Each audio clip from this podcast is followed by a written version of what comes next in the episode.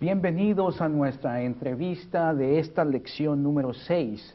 Uh, welcome to this uh, number 6 uh, lesson, lesson number 6.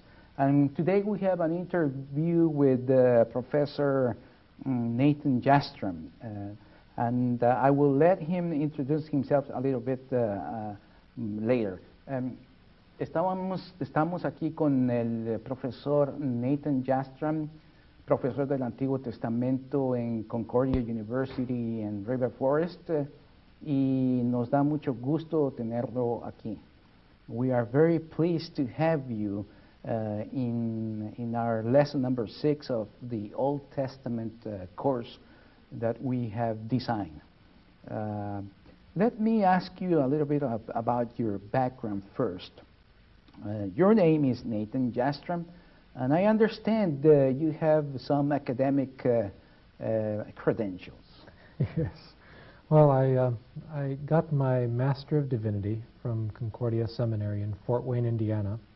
And then I went on to Harvard University, where I studied um, about the Old Testament and the ancient Near East, and worked with the Dead Sea Scrolls there, and uh, then received my doctorate from Harvard. After that time, then I came out to teach here at Concordia in River Forest. Since we are studying uh, Old Testament course, let me just begin by asking you what is so attractive for you, at least, mm-hmm. from the Old Testament. the thing that attracted me at first was that I didn't know very much about the Old Testament. so I found. Oh, that's pretty common. I, I, had to study it so that I would uh, learn more about what most of the Bible says. The Old Testament is more uh, pages than the New Testament, and I found that I didn't really know it very well, so I wanted to learn that. Very good. Uh, and you are an ordained minister, too. Yes. Mm-hmm. And also, while I'm teaching here at Concordia, I also help with uh, being the interim pastor of Resurrection Lutheran Church on campus. Very good. Thank you again for accepting to come to be interviewed. I mm, hope this is not a, a tough uh, questionnaire, but um, mm, let's begin with it. Okay. Which books in the Old Testament are the historical books? Normally, the historical books are those books between Joshua and Esther. Um, right after you go through the first five books of the Law of Moses, then we have the historical section of the Bible uh, all the way through Esther. And that carries the history until uh, after the time of the exile. But even the first five books of the Bible can be considered historical books because they tell the history of the world from creation to the time that the Israelites uh, came out of Egypt and were ready to conquer Canaan. We have in mind the students uh, in our course who are just perhaps beginning mm-hmm. to read the entire Bible. Mm-hmm. And uh, for example, they, they might think that the first book is uh, really the first one that has been written. And so that the Bible uh, books follow like a chronological mm-hmm. order. And this is not the case. I have learned that myself the hard way. so um, uh, for example, the book of the prophet Isaiah uh, was written in the 8th century, but this particular book goes into some visions that relate to the 5th century. Mm-hmm. Now, for students like ours, um, they might find that a little bit confusing because uh, uh, they think again that the Genesis book is the first one and it should follow by the Exodus and so forth, mm-hmm. the rest of the books. Um, and uh, just be aware of that, that the books are not uh, placed in the Old Testament in a chronological order. Mm-hmm. Right. In fact, we go through most of the history of the Israelites through the time of the kings. So Joshua, Judges, Samuel, and, and Kings. And then we go back and we, we talk about other periods of history after we've gone through that entire range. Correct. Why are they called historical books? Well, other books in the Old Testament are grouped by other categories. The Psalms uh, come together with a group of books that are poetical. So we call those the poetic books of the Bible. Those are books that you could sing in church or chant or, or look at with poetry. Um, and then there are other books called wisdom books. These wisdom books tell us very important truths in short statements. But the purpose of the historical books is to tell us how God has acted with his people in history. So they fit together as a, as a class of, of books in the Bible. Since we are studying the historical books, uh, let's begin with the first book uh, that is considered among these particular books, uh, and that is the book of Judges. Since we are studying the historical books, uh, let's begin with the first book uh, that is considered among these particular books, uh, and that is the book of Judges. Mm, let's begin with this book. And what is the importance of the book of Judges? Judges covers a great deal of history. I hadn't realized myself until I started counting the years that the book of Judges covers almost the same amount of history as the books that cover the kings of Israel. That from 1375 all the way down to 1050, about 300 years, we have judges in Israel. So the book of Judges takes us through that long period of time. Th- there were only kings in Israel for three to 400 years, so it's very, very close to the amount of history that you get with the rest of the historical books, um, still in that book of Judges. So Judges is important because it covers a lot of history. It's also important because it tells us that history is linked to faith. That when the Israelites disobeyed God, when they fell away from Him, then God would send them punishment from their enemies. They would be punished by their enemies for a while, and then judges would come to, to save them from that uh, punishment. And then they would have faith and live according to God's word for another uh, 40 years or so. So it has that cycle of God's people where they disobey God, fall away, and then they are saved by a judge and they come to obey and, and believe in God again. Now, you just mentioned a little bit about the historical context uh, Mhm. of this book. And uh, could you tell us a little bit how, uh, or the context in which this book emerged, or perhaps what it narrates? Yes. Um, the time that this book covers is called, in archaeological terms, the Late Bronze Age.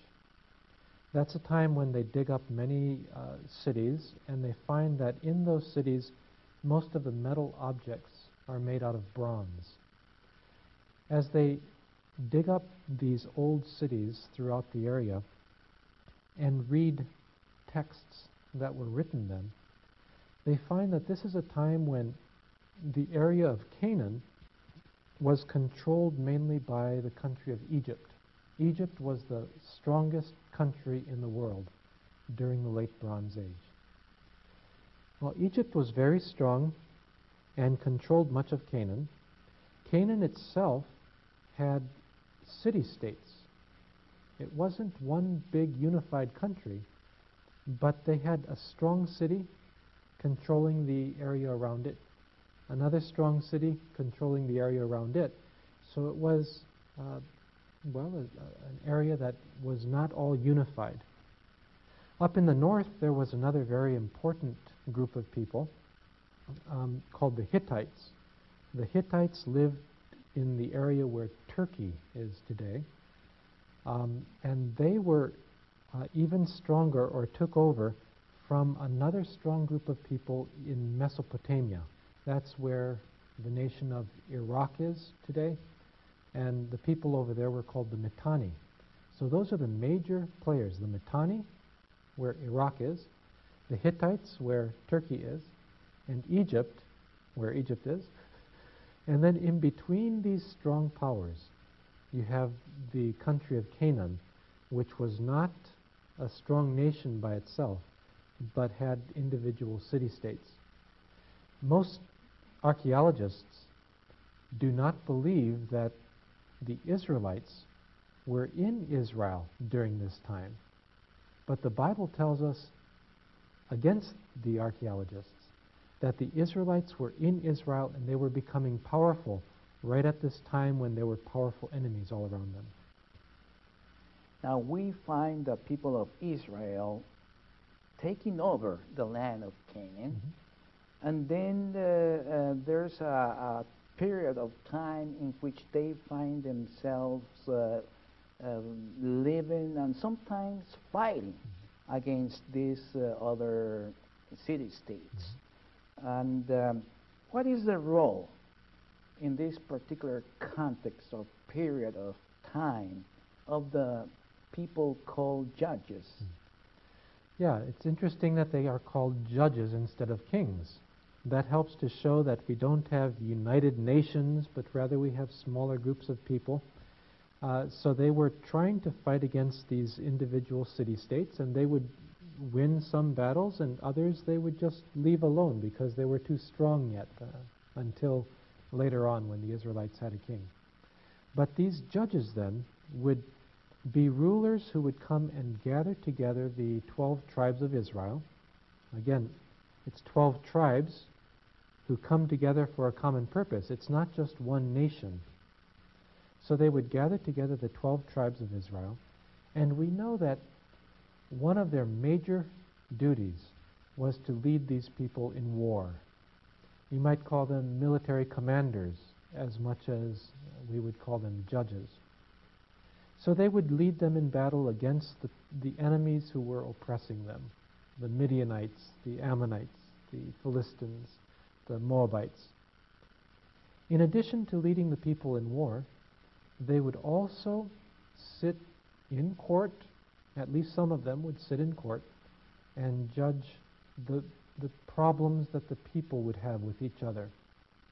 We think back to the time of Moses when they were coming out of Egypt and how people were coming to him all day long with their troubles and complaints, and how finally he made a system where they could go to courts that could decide things, and then only the hardest cases would come to him.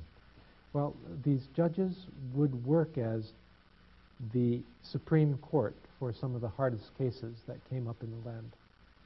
So they had the military function, they would lead in war. They had the judicial function, they would sit in courts and help judge people's problems. And they also had a spiritual function. These judges not only saved the Israelites from their enemies, but they also led the people back to God. As the Bible tells this, these accounts, the people fell from God and so were oppressed by their enemies. And as their judges led them back to God, they were also saved from their enemies. Let's keep on talking about this theological uh, topic uh, because uh, you just mentioned about the Israelites being judged by these uh, people, and uh, of course they have a God. Sometimes when one looks at the book of Judges and in many other books in the Old Testament, you kind of feel that there were there was a, a struggle, Mhm. like a fight between different gods. Uh, the gods of the Egyptians, or the Hittites, or the, the Moabites, and the rest. Mhm. And here we have uh, the God of Israel. Now, how the other foreign judges, uh, or gods, I should say, gods, uh, affect or impact negatively in the people of Israel? It was a constant struggle. To worship the one true God was very difficult back then because there were so many other gods of the nations around them, and sometimes those gods appeared to be very strong as those nations would become powerful. So um, the Israelites were tempted to worship the gods of the nations around them. Um, those gods include gods like Baal, Baal is mentioned very often in the Bible. That was a strong Canaanite god. He was the god who rode in the clouds. He would uh, speak with thunder and throw his spears or shoot arrows with lightning to the earth. Uh, he was the God who controlled rain and also helped the plants and animals become fertile, have large crops and, and many offspring. So the Israelites were especially tempted to worship Baal because of their agricultural needs and because Baal was the strong god in the area, that he was able to lead his people to victory. There were other gods too. Uh, did you want me to go into those other gods now, or did you want me just to talk more about their interaction with the foreigners and their gods? Just for the benefit for, of, our, of our students, Mm-hmm. uh, let's just mention a couple more gods all right. from the other surrounding uh, people. All right. So, so Baal was the chief god who was uh, the god of fertility and war. Um, his father was a god called El, and we see his name mainly in people's names in the Bible. You have people with the word El as part of their name, showing that they were uh, coming close to worshiping this god, if, if not already worshiping him. El was the, the old god who uh, was the grandfather with the beard sitting in the throne, um, presiding over the other gods in the council. He was the god who um, was the creator of the world. So people would worship him as the older patriarch who kept order in heaven, and then Baal as his younger son who was strong and a, a, a ruler, a leader like that. Then there were uh, women or, or female goddesses also that uh, were uh, worshipped in Canaan. These goddesses, uh, one of them was Asherah. She was the wife of El. Um, she participated with El in creation. So El and Asherah often came together. Later, Baal and Asherah came to be seen together. And that's one of the things about these old gods. They start changing their character. And, and well, Asherah was the wife of El. She could become the wife of Baal uh, later on. Um, another goddess was uh, Ashtaroth. Ashtaroth was the goddess of love. So she's like Venus in uh, Rome. She was the goddess of fertility, very beautiful. When people would worship Ashtaroth, they would have sexual relations in the Canaanite temples with sacred priestesses because they thought if they did that in the temples, then the gods and goddesses would have sexual relations in heaven and it would rain and plants would grow and sheep would produce young. It was all part of this fertility uh, cult that, that the Canaanites had. And then there are just two more major gods. One was the god of sea, who was the god of chaos. Very important that chaos would be crushed, held in check, so that order could reign. If you've ever been by the sea, you know that the winds can come and, and make heavy waves, and the sea can be very, um, very dangerous. So the god of chaos, the god of sea, was, was very dangerous. And then there was the god of death. The god of death was someone who had an appetite so large it could not be stopped. People would walk into the mouth of death and, and then they would, they would die. So you have these major gods and goddesses that the Canaanites worship that fit their agricultural needs and also help them um, think that they could conquer other nations because their gods were so strong. Now, the God of the Old Testament, which of course we believe is the only true God, um, had warned very, very clearly in the past the people of Israel not to mingle with these uh, gods because he knew the dangers and he knew that these other peoples adore and did really terrifying things uh, in their adoration. And he wanted to keep his people separate. uh, like a bride. He was very zealous, and, and but these his people, and we are coming into the real history of Israel, have all always uh, turned her back to God. Mm-hmm. Now, let's go back to the judges. Mm-hmm. How many judges? There were a total of 12 judges. Females included? Yes, one of them, uh, a major judge, was Deborah. Mm-hmm. All right. Were there more important judges mm-hmm. than others? About half of those judges are considered major judges, and the other half are considered minor judges. And the difference is not that one half was necessarily more important, but that we know more about half than we know about the other half. The half that we don't know much about, the Bible just tells us Tola arose and saved Israel. That's all we know. So with the major judges, we know more about who they fought against, what they did. The minor judges, we, we just know their names. What are uh, some of the best known judges? Well, uh, Jephthah is one, Othniel, uh, Samson, Deborah, mm, Gideon. All of these judges are, are well known. Let's go through some of them and what they did uh, to perform their role of judges. Mm-hmm. What was the ministry of Othniel as a judge? Othniel is, uh, the Bible tells us he's a brother of Caleb. Caleb, of course, was one of the only two Israelites who went through the wilderness wanderings and then was able to go into the promised land.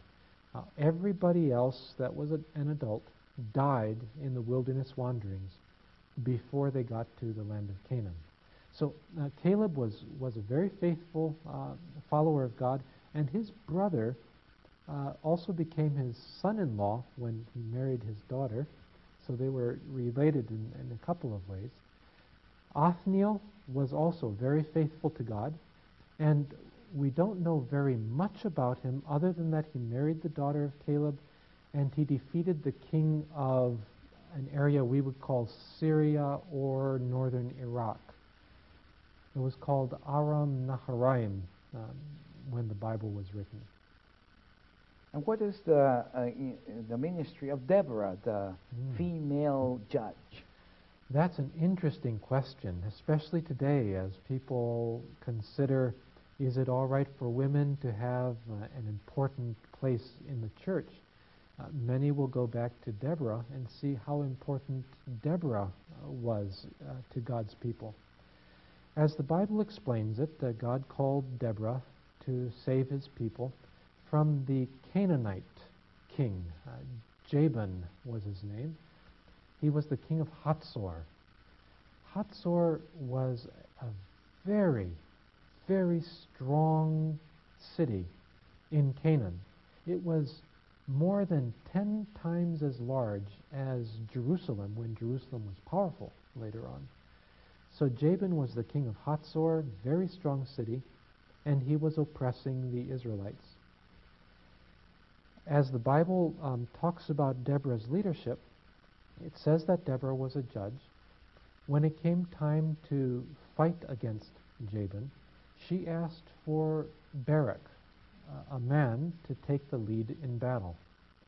Barak said that he would lead the people in battle only if Deborah were with him and would help him. So they would both go out to battle against Jabin and against his commander, Sisera, from Hatzor.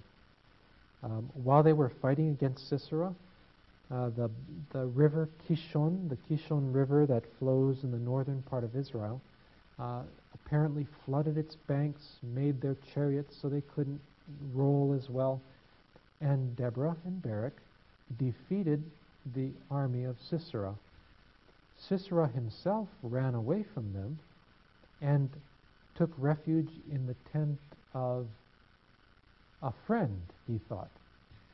Jael was the name of the woman who um, allowed him to come into her tent and she fed him some nice cream or milk or yogurt, something like that. And he fell asleep, and while he was sleeping, she pounded a tent peg through his head. So on that day, Deborah was defeating the large army, and another woman, Jael, finally put an end to this hated commander Sisera. And uh, God used Deborah then to rescue his people from these dangers. Certainly. There's no question that God used Deborah. The only question is whether that exceptional example should be used as a common occurrence in the church. If God can make exceptions to general uh, rules of having the men leading the nation or, or the church, then does that allow people to say this is how we'll operate from now on? That's, that's where the question is. And of course, that uh, fall, falls into another topic, Yes. which uh, Mhm. we're not here to discuss. Now, let's go back to the book of Judges and now talk about perhaps one that is at least a little bit more known to us because there's uh, uh, an organization today that uh, distributes Bibles or New Testaments and that you can find easily in any hotel drawer, the Gideon Society. Now, do they, that, by the way, this organization take uh, the name from G, the, ju- the judge Gideon? I believe, uh, but I don't know much about the actual connection. My guess is they see themselves, much like Gideon saw himself, as one voice in a nation that has gone astray. The nation is worshiping Baal, and here's a voice that says, No, Yahweh is our God. So that's a very interesting insight from this uh, organization. So Gideon, is, isn't this uh, the judge that uh, challenged God about his call? Yes, he did. He wasn't certain that God was really calling him, so he gave God a couple of, of uh, tests. Uh, first, he asked the angel who was talking to him, How is it possible that God loves us when he's been treating us so poorly? And the angel is able to explain how God can love his children even though they're sinful. But then he asks for a, a more concrete sign. He set a fleece uh, from a sheep out on the ground, and he asked that only that fleece would have dew on it, and all the rest of the grass would not have dew. When that happened, Now, how long, uh, how, how big was that? well, the fleece would be probably the size of, of this table here, just the size of a sheep that had its skin taken off. So he wanted uh, only the fleece, that particular one, to be kind of wet Yes. and the rest of the land dry. What, what a challenge. That's a, a miracle to show that God had the power of the entire creation in his hands. And it was a sign that could not happen without a miracle. So that happened.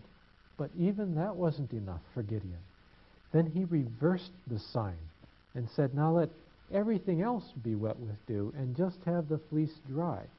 That way he could make sure it wasn't a problem with the area he was in, that it wasn't a mistake, but that God really was asking him to lead his people. And again, God fulfilled his request. So Gideon became very strong in his faith when he realized that God really had asked him to lead his people.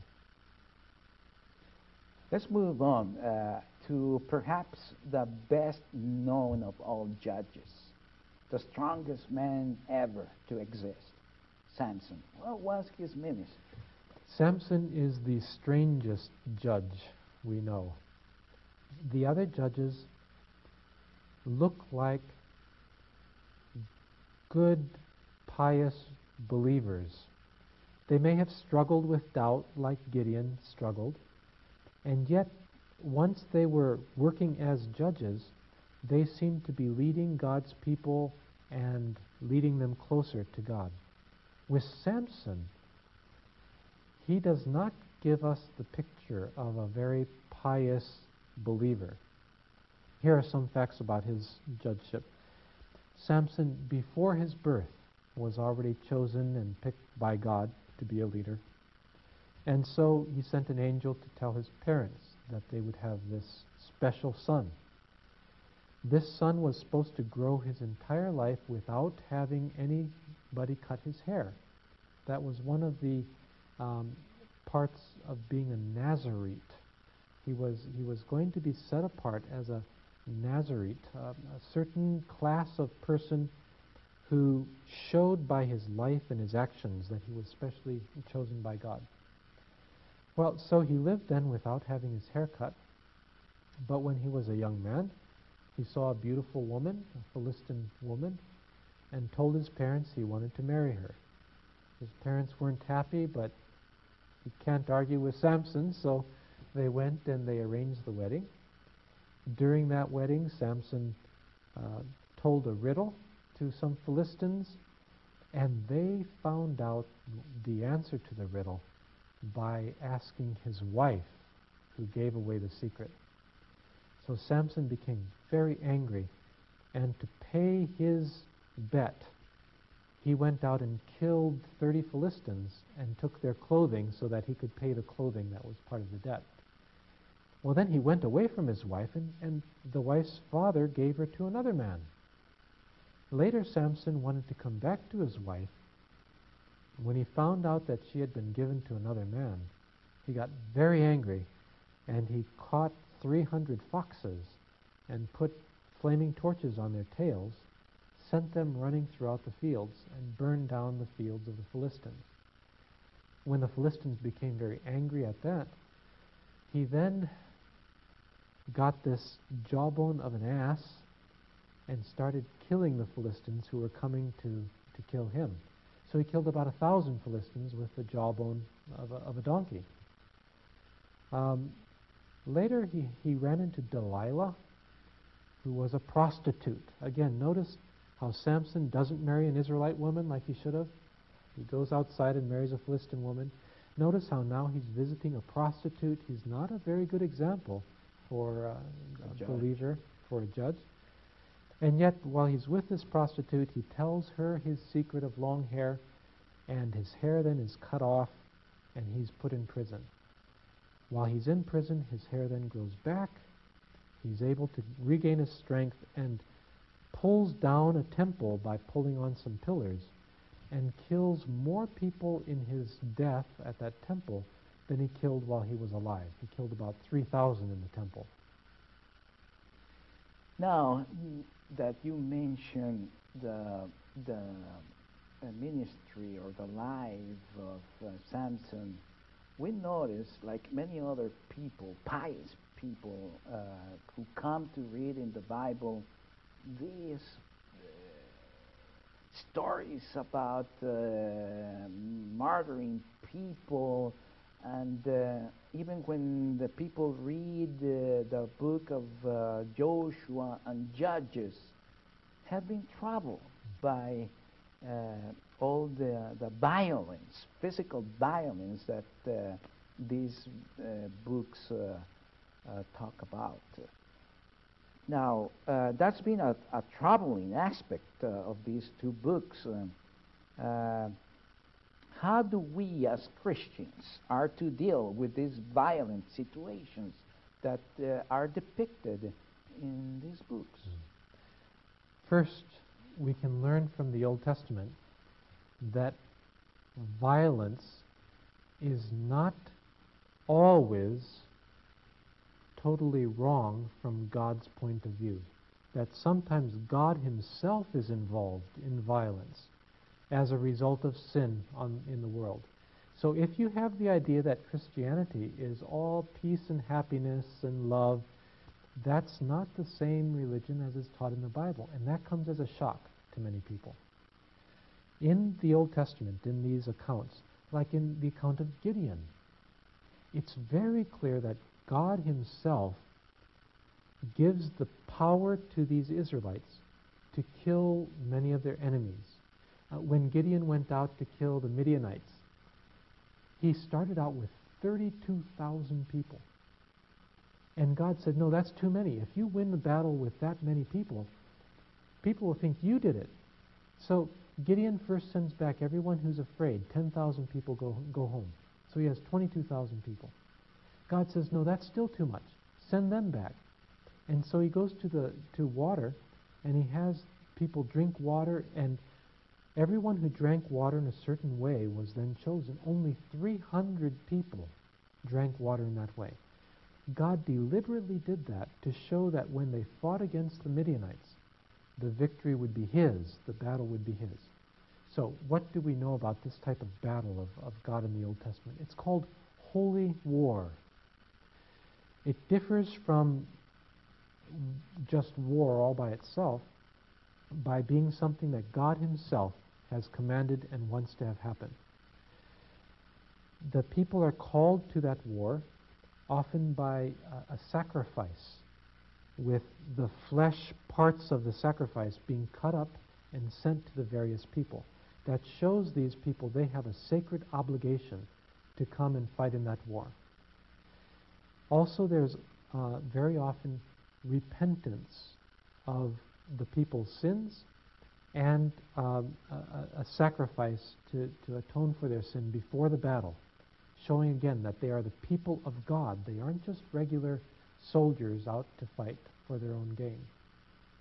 Another part of holy war is that a prophet comes, or a priest, and says that God has already won this battle. It doesn't depend on what's going to happen, but God has already won the battle. So the main part that the people play is to believe in God.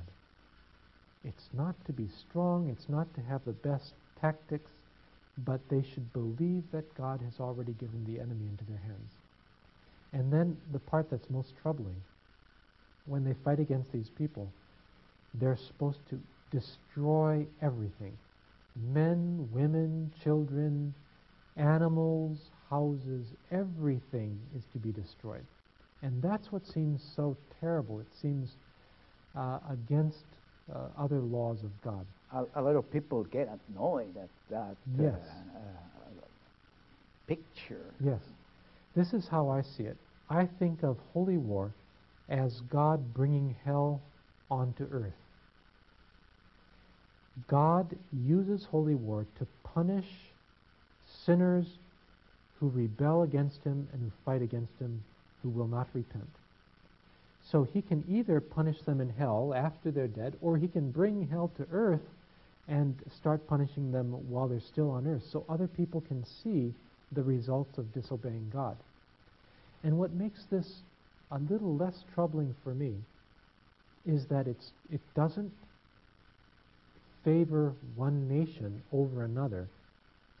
Instead, God tells his own people that the same thing will happen to them if they violate his commandments. In the book of Leviticus, it says the land of Canaan will vomit up its inhabitants because of all their sins. But it says, if you disobey my commandments, it will also vomit up you as I bring my punishment against you. All right, let's move to other books of the Bible. Uh, book of uh, Samuel, two books. And there are also two books in our present Bible uh, of Kings and Chronicles. Uh, but I understand these were all one book uh, in the very original version of the Bible. Yes, uh, there was Bible. one book of Samuel and one book of Kings. So uh, they were later split because they were so large, but still you can read them as if they're the same book. About Samuel, uh, was he a priest, a prophet, or a judge, or what? Yes. To all of them? yes. He was prophet, a priest, and a judge. Uh, prophet is someone who speaks for God. Samuel spoke for God. He, he spoke his message. A priest is someone who does sacrifices and atones for sin. Samuel did sacrifices. And he was a judge. He led the people in battles against the Philistines. They would carry out the ark of the Lord, and Samuel was there praying that God would rain hail or whatever else needed uh, to defeat the Philistines, and, and, God would listen to him. Uh, Samuel was a very important uh, person then in the history and religion of Israel. Uh, what is exactly his importance in the history? He's very important as a transition figure between the judges and the kings. He was the last of the judges, but also the first one to anoint a king. He started up the relationship between kings and prophets, something that you see in the rest of the Old Testament um, is begun by Samuel as he interacts with Saul and then with David. Now, before Samuel, in the time of the judges, there was only one king for the people of Israel, and that was God. There was no need of a human king. And there was there's a term that captures this. It's theocracy. Is that right? Uh, theocracy comes from two words meaning God and rule, or God and, and power, control. So a theocratic nation is a nation that has God as its ultimate ruler. Now, many people will use that term even after the Israelites got a king because their king was not supreme, but God was the supreme ruler through the king. So it's often used to talk about a government where God's laws become the laws of the nation. I could command that you worship every Sunday. I could command that you give 10% of your income to the church. If I started making laws like that here in the United States, then we'd start to move toward a theocracy. All right. Um, why did the people of Israel wanted? Why did they want a, a king? Well, God says it's because they began to reject Him. They began to lose their faith in His rulership through His judges. If we look outside the Bible and see what's happening around the Israelites, we also get some insight from politics. The nations around Israel had permanent leaders. The Philistines had a strong set of leaders that would guide their people in war, and the Philistines were winning the battles, some of the battles that they were fighting with the Israelites. So the Israelites thought maybe they should have that too. The Egyptians were the strongest nation in the world at that time. Their Pharaoh was a king who was very strong, and therefore their, their nation was strong. Mesopotamia, again, had a strong king. So as the Israelites tried to survive, they thought the best chance of survival was to have a king, a strong government like the nations around them. They saw that as an advantage for them. But there were also some adva- uh, disadvantages that mm. uh, are clearly stated in the Bible. Yes, uh, especially taxes. we know the problem with taxes, even here in the United States. There, the great problem would be that the king would take one tenth of their income that sounds like it would be uh, less than what our what our taxes are today. But back then, that was considered to be a, a strong uh, problem. Also, that the king would take some of their uh, young men and women to serve in the palace. Um, that he would take some of their lands and redistribute the land to his friends rather than having the land come through um, regular inheritance patterns. Um, so the taxes, the forced labor or bringing people to the palace, and the redistribution of land were some of the major problems that were mentioned. So uh, the people of Israel saw the the other surrounding peoples having their kings. One of the mm-hmm. disadvantages too was the risk that implied to have a king captured. It meant mm-hmm that the whole country was defeated. Sure, that could be a risk too. Now, uh, God always resisted because this claim from the Israelites to have, uh, to, for God to pro pro provide a king, um, God didn't want it at all first. But then he saw the insistence, insistence after insistence of the people of Israel. Finally, he said, "Okay, we, uh, I am going to, to provide you with a, with a king, but be aware of what is going to happen once you have a king." Mm-hmm. Who was the first king, and who chose the first king of Israel? Well, Saul was the first king. Um, he was chosen first by being anointed privately by Samuel. So God, working through Samuel, anointed Saul as the first king. The second time he was uh, chosen as king was again God through Samuel, this time by casting lots. And to cast lots, it, it seems that they would take their their cloak and, and have some stones or pieces of pottery with names on them and, and jiggle them around until a lot fell out. And that would be the lot that was, was then cast. They would then get down from the clan to the tribe, down to the, to the individual family, and then the person. And Saul was then chosen as king in public by casting lots. The third time he was um, chosen as king was after he went and had a victory in battle. Then everybody acknowledged that this Saul was their new king. So he was chosen by God, but finally also all the people agreed that this was their choice for king. So there was a private ceremony mm-hmm. and then public ceremony. Yes. And Samuel was in both. Yes. Yes. And then finally there was the victory celebration after the war. Again, holy war shows that if they win that war, God was with them working through Saul, so the people also acknowledged Saul as their king. Now, in, in evaluating Saul as a king, what positive things did he do for Israel for God? Well, he had some victories in battle. He did. Uh, he was able to defeat the Philistines with the help of his son Jonathan. He was able to defeat uh, the Ammonites um, with that, that first battle. He also brought some order to the country. In the book of Judges, if you read the book of Judges, you see a phrase In those days Israel had no king, and everyone did as he saw fit. That's not a good thing when you have everybody doing what he thinks is, is good, because they would often then violate God's commands. So Saul was a king, he provided some order, he provided some military strength for the people. What was negative about uh, Saul's kingdom uh, for Israel and for God? He Saul ran into problems when he forgot that it was a theocracy.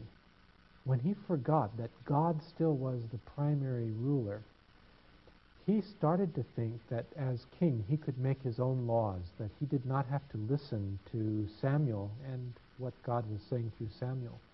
So, uh, the first case, he was waiting for battle against the Philistines, waiting for Samuel to come and offer a sacrifice.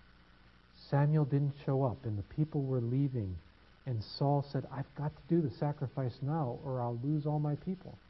So Saul performed the sacrifice, and that was against God's law. That was his first problem. Then the second time he had a problem was after he fought against the uh, Ammonites. Uh, the, I'm sorry, the uh, the Amalekites. Was it the Ammonites, the Amalekites? Um, one of those two. One of those two. I forgot. Nahash, the king of the. I think it's the Ammonites. Anyway, one of those two. He fought against them, and he it was the Amalekites. he fought against the Amalekites, and then he did not completely destroy them like God had told him. So when Samuel came, he wondered why he still heard the sound of goats and sheep bleating, um, making their noise, and why the king had not been killed. And Saul says, I was saving them to sacrifice to God. And Samuel gave a, a, a very brief response that's become very famous. To obey is better than to sacrifice. So that was uh, his second problem. And then his third problem, the major problem, when he went and asked a witch at Endor how a battle would turn out. God wasn't answering Saul anymore. So he went and, and turned to a witch, and, and the witch told him he would die, and, and then Saul committed suicide during that battle. You can see Saul going farther and farther away from God as he began to make up his own rules and, and despise God's rules. Does that mean that Saul also started start to adore other gods? We don't hear about him adoring other gods, but we do see him turning to a witch in a time of weakness in his life and then despairing at the end and committing suicide.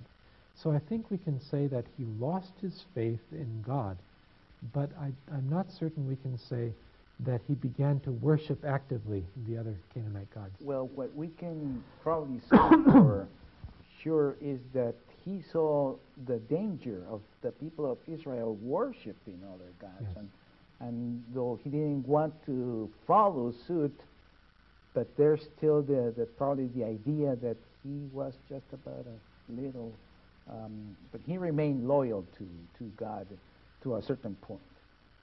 I, I don't think you can say loyal either. I think he simply slipped from faith in God and whether he replaced that with a faith in another God, we, we just don't know. Okay, let's leave Saul to God's judgment. Let's move on. Who chose the next king? Again, God chose the next king, but it also happened in a step fashion. First, like with Saul, God had Samuel anoint David in private. Then after David had gained some renown, after Saul had tried to kill him a number of times, um, and David had his own band of soldiers that were doing some good things for Israel. Finally, when Saul died, the people of Judah, of his own tribe, anointed him or agreed that he would be their king when he was anointed at Hebron. The third step again was even more public, again at Hebron, but now all of the Israelites, not just the tribe of Judah, but all of the Israelites, agreed that he would be their king when he was anointed the third time at Hebron. So David was the second king. Mm-hmm. Very important king, by the way. We always hear a lot in the Old Testament about uh, King David.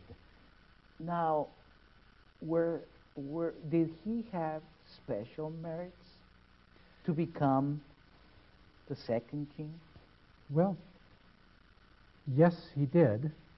Um, when Samuel went to anoint the sons of Jesse, as he looked at the sons of Jesse, he thought other ones would be God's choice. But God said, I don't look at the outward appearance, I look at the heart. So David's heart must have been different from the heart of, of his brothers.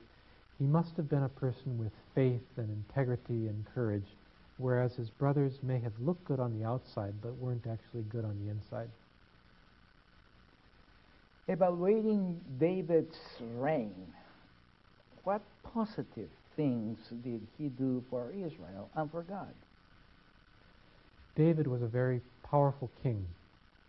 So politically, he was very good for the nation he was able to defeat the Moabites. Uh, they, they live in an area just to the east of the Dead Sea. He was able to defeat the Edomites. They're a bit further south from Moab. In fact, if you go to Petra today, uh, that's the area of the Edomites, uh, an area with many rocks and, and rock cities. He was able to defeat the Ammonites, which were a little bit further north of that. He defeated the, the uh, countries of, of, Syria, which was even north of that, uh, around Damascus. He uh, had a treaty with the Phoenicians, which were uh, along the coast of the Mediterranean. And he defeated the Philistines, which had been the major um, enemy of the Israelites during the time of Saul. So all the nations around Israel were defeated by David, and their nations were either brought into the nation of Israel or else um, they were controlled by the nation of Israel during the reign of David and his son Solomon. That's politically. Spiritually, he was also very important for Israel because he was so careful to do God's will. He was the opposite of Saul, who would make up his own ideas of what was right and then break God's commands. David was very faithful to follow God's commands and do whatever God commanded him through, through Samuel. And David was also important for the, the, the Bible itself, uh, the literature of Israel. He wrote many of the Psalms, and because of his influence, then, we have that uh, entire section of Scripture that's um, uh, developed in the poetic section of the Bible. Uh, David, uh, Israel was uh, living one of the most prosperous in terms of military victories um, times in, in, in Israel or Judah. Uh, but he also, I'm sure, did some negative things because, after all, he was human. And that's the problem with David, that he did fall, um, especially in the sin with Bathsheba. He, uh, he saw this beautiful Bathsheba and committed adultery with her, had an illegitimate son who was then um, actually who, who died as a result of that sinful union. So David committed adultery. He had killed Bathsheba's husband, so he committed murder. He had lied about the affair, so he was committing many sins with this one uh, problem. But then it seems as though his problems also uh, spread to the rest of his family. So his son Amnon also committed adultery with his daughter Tamar, just like David had committed adultery with Bathsheba. His other son, Absalom, then murdered Amnon. So we have the murder being lived out in the life of David's family. So it seems as though David's family failures influenced his family members so that they too started to commit these same sins and the whole nation was in danger of, of uh, being lost as Absalom then rebelled against David, and David narrowly was able to keep control of the kingdom. What is most beautiful about uh, um, the time of David, it's about the prophecy of the dynasty, eternal mm-hmm. dynasty, uh, uh, as a promise by God mm-hmm. to him. Yes, that covenant that God made with David stands from that time forward as one of the best promises of the coming Messiah. People recited that, they referred to it in prophets from that time on. David had lots of sons. One of them became his successor. What was his name? Solomon. Solomon uh, became a successor because of the problems we talked about earlier. When David and Bathsheba had a son who died very early, David wanted to comfort Bathsheba. So he comforted her by saying their next son would be king.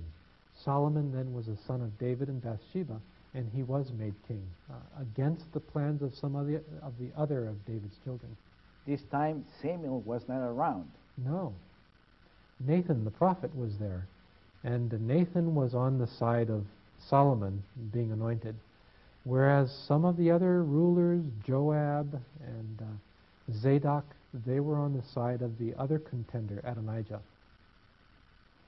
Evaluating Solomon's reign, what was good about his reign, and what uh, was uh, good for God in the sight of God? God. Solomon's known for three things primarily. First, he was a very wise, wise king.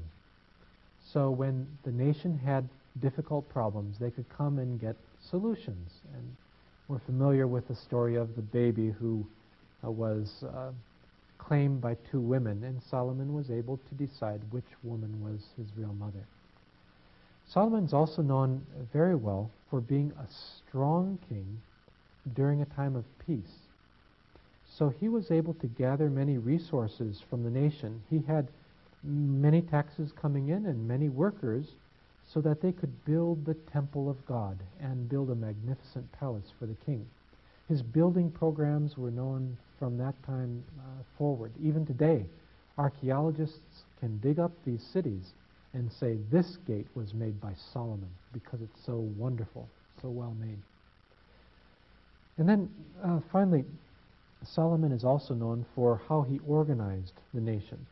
Um, as he got these taxes uh, being paid to him, he had the nation organized in districts, he built up the government so that the government itself is becoming much more powerful during the time of Solomon.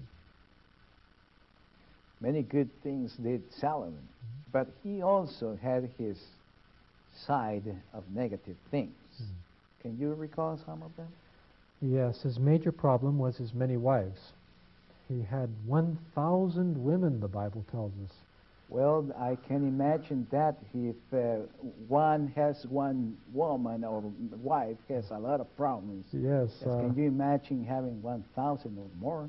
The problem was that they began to lead him astray from God, as he would marry the princesses from the nations around. They wanted to worship their own gods, and Solomon built them their own temples and uh, helped them worship their own gods. And finally, the Bible says that he himself was led to worship these gods, and, and he fell from faith. Now, we do um, have some reason to believe that he came back to faith when he was older, and perhaps then wrote the book of Ecclesiastes. But uh, he did fall uh, because his wives were leading him astray. And everything that I mentioned before, too, came to be a problem. It's nice to have taxes to make the government strong, but the people became tired of paying high taxes. It's nice to have many workers coming in to build these great cities, but people didn't want to be forced to work for the king. So even where he was strong came to be seen as a problem later in his reign.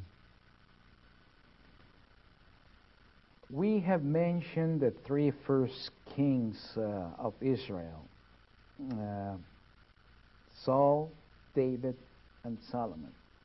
Under these three kings, we talk about a united kingdom. But after Solomon, we also talk about a divided kingdom the kingdom of the north and the kingdom of the south.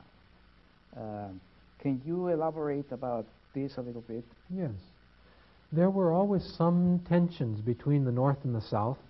Even uh, when Saul died, David, remember, was made king only of Judah at first, whereas Saul's son Ishbosheth was made king of the northern tribes. So we see these divisions, these tensions earlier. But they were able to be held together by the strong kings Saul and David and Solomon. When Solomon's son began to rule, his name was Rehoboam, the people came to him and said, Please make things better for us. We don't like the taxes. We don't like to work so hard uh, as forced labor. And Rehoboam answered them harshly. So they then rebelled against Rehoboam and chose as their first king Jeroboam the first. We like to talk about 12 tribes.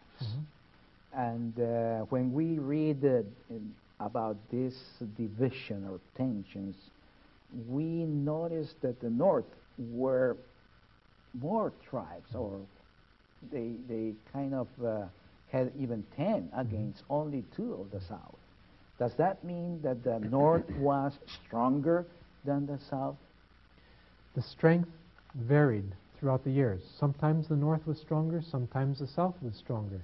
So the one tribe of Judah was really very strong tribe, whereas all ten tribes of the north sometimes were weaker than that one tribe of the south. It went back and forth. Um, you mentioned the ten in the north and two in the south. The Bible does talk about ten in the north and and the rest in the south, but the south is only called Judah. So whatever the other tribe was, maybe half of Benjamin, maybe part of Simeon, uh, really the, the southern kingdom is, is thought of primarily as just one tribe of Judah.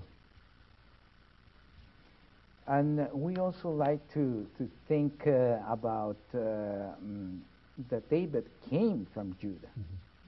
See, where did Solomon or Saul came from? Saul was from Benjamin. He was a The north. Benjamite. Benjamin was the first tribe north of Judah. So half of Benjamin stayed with Judah and half went with the northern tribe. That's where it split off. And Solomon? Solomon was David's son, so he was from the tribe of Judah, and all the kings of the south from that time on were sons of David from the tribe of Judah. So, what would you say was the basic reason of the division of the kingdom? Ancient rivalries about who was more important among the 12 sons of Israel.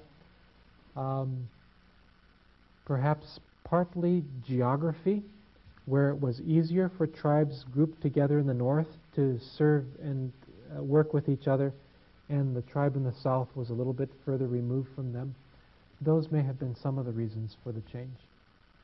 But then there was also God's prophecy.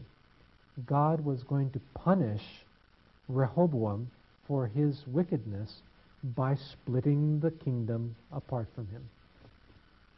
Now, talking about the divided kingdom, Israel to the north, Judah to the south, who were the best known kings of the northern kingdom? Probably the first one, Jeroboam the first, is one of the best known because he set up a system that all later kings followed, and it was a bad system. The system is to set up a place in the northern kingdom where you could worship God Bethel and Dan. He was worried after he lost, or after the kingdom was separated, that all of his people would go to Jerusalem to worship and thereby become loyal to the southern king again. So he set up a system where they could be more convenient and worship up in the north and wouldn't have to change their loyalties. But God had promised or had commanded that people should worship only in the one place he had chosen, and that was Jerusalem then. So ever since that time, the people in the north were told that they would be punished for the sins of Jeroboam. The, uh, the second best known king of the north is probably the king Ahab. We read more about Ahab and how wicked he was than we read about uh, most of the other kings. He married Jezebel, that wicked princess from Phoenicia.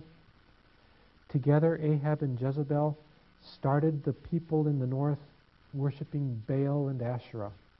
They even supported Baal prophets from their national treasury. So Ahab was more of a threat than most of the other kings of the north because he officially encouraged this uh, worship of Baal. He's the king who interacted with Elijah. So Elijah and all of the miracles Elijah did, the, the fire from heaven on Mount Carmel, uh, all of those great miracles come as a result of Ahab's wickedness. And uh, talking about Elijah, he was one of the most important uh, prophets in the Old Testament, mm-hmm. to the point that uh, there's a, there was a prophecy uh, pronounced about him that uh, uh, John the Baptist in the New Testament fulfilled. That's right. And he also appeared on the Mount of Transfiguration. Moses and Elijah were there talking with Jesus as two very important people from the Old Testament. And his uh, successor, Elijah's successor, uh, Elisha. Mm-hmm. So, two of the most important uh, um, prophets that do not have their own books as the others uh, that we're going to study. Finally, the last questions. Uh, who were the best known kings of the uh, country of the south, the division of the south? There are two kings about whom the Bible says no other king was as good as this one. And those two kings are Hezekiah and Josiah. Hezekiah was uh, king at the time of Isaiah the prophet. He was especially well uh, noted for destroying idols, for starting up worship at the temple. Uh, once again, that, that worship had been cut off. Um, he was also well known for his stance in saying the Passover had to be celebrated properly. It hadn't been celebrated for many, many years before that. Politically, he's well known for fighting against the Assyrian nation. Uh, the Assyrian nation was very powerful, and Hezekiah, with God's encouragement, decided not to pay tribute to Assyria, but rather to trust that God would save him. So uh, he built a famous tunnel in Jerusalem, Hezekiah's tunnel. You can still walk through it today. It's a beautiful um, uh, tunnel that would help water come into the city so they could withstand this, uh, this uh, war with Sennacherib. And then he, he prayed that God would help him. And when the Assyrians came, God sent an angel and killed 185,000 of those Assyrian soldiers. So Hezekiah is very well known, uh, faithful ruler in the south. The other king is King Josiah. Josiah lived in the late 600s. He began to rule when he was about eight years old, began to follow God when he was about 16, and then began to uh, reform the idols, cut down all the idols, tear down other temples uh, when he was in his 20s. He uh, found, or some of his men found the book of the law in the temple during his reign, and he had that book interpreted by a, a prophetess, Huldah, and as a result of that was able to reform the entire nation. Archaeologists can even see this. They can dig down to cities and find temples erected in those cities, but at the time of Josiah, those temples were destroyed because he knew that we should worship God only in the one place that God had, had chosen. So Josiah and Hezekiah are two of the major kings in the south. And anything bad about all the kings of Israel and Judah? Well, all the kings of Israel in the north uh, were condemned because the sin of Jeroboam, where they encouraged people to worship in ways that God had forbidden. In the south, you have many good kings, but again, you have some bad ones in the south too, kings that would disobey God. That was the major criterion. If you obeyed God and followed His law, then you were a good king. Didn't matter whether you conquered other countries or if you stayed at home, but obedience and faith were the marks of a good king. Well, we have covered a lot of ground during this lesson, I know, and uh, perhaps you will feel overwhelmed. Just imagine the uh, good fortune that we have uh, in having Dr. Jastram uh, being interviewed to give us a more simple uh, insight uh, of these uh, big times in the people of God history. May God bless you, and thank you very much uh, for your uh, enlightening interview. It's been a pleasure. Thank you.